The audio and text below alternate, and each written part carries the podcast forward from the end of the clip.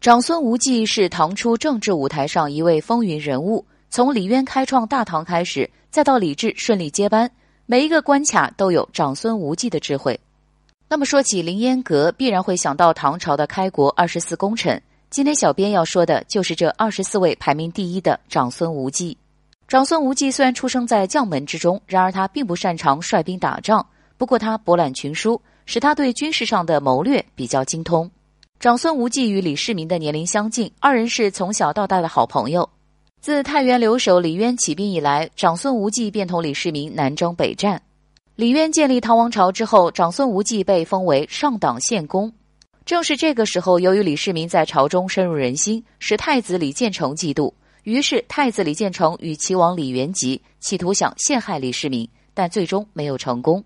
李世民问长孙无忌：“现在已经出现了危险，后面该怎么办呢？”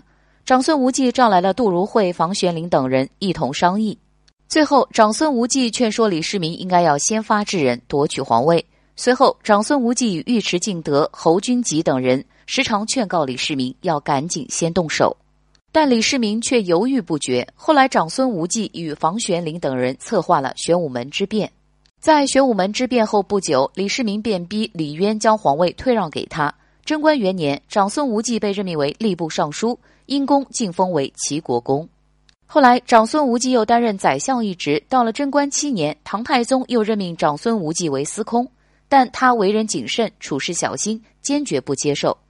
贞观十七年二月，唐太宗命人将二十四位曾有非凡功勋的大臣的画像画在凌烟阁上，而长孙无忌因其功勋，排名在了第一位。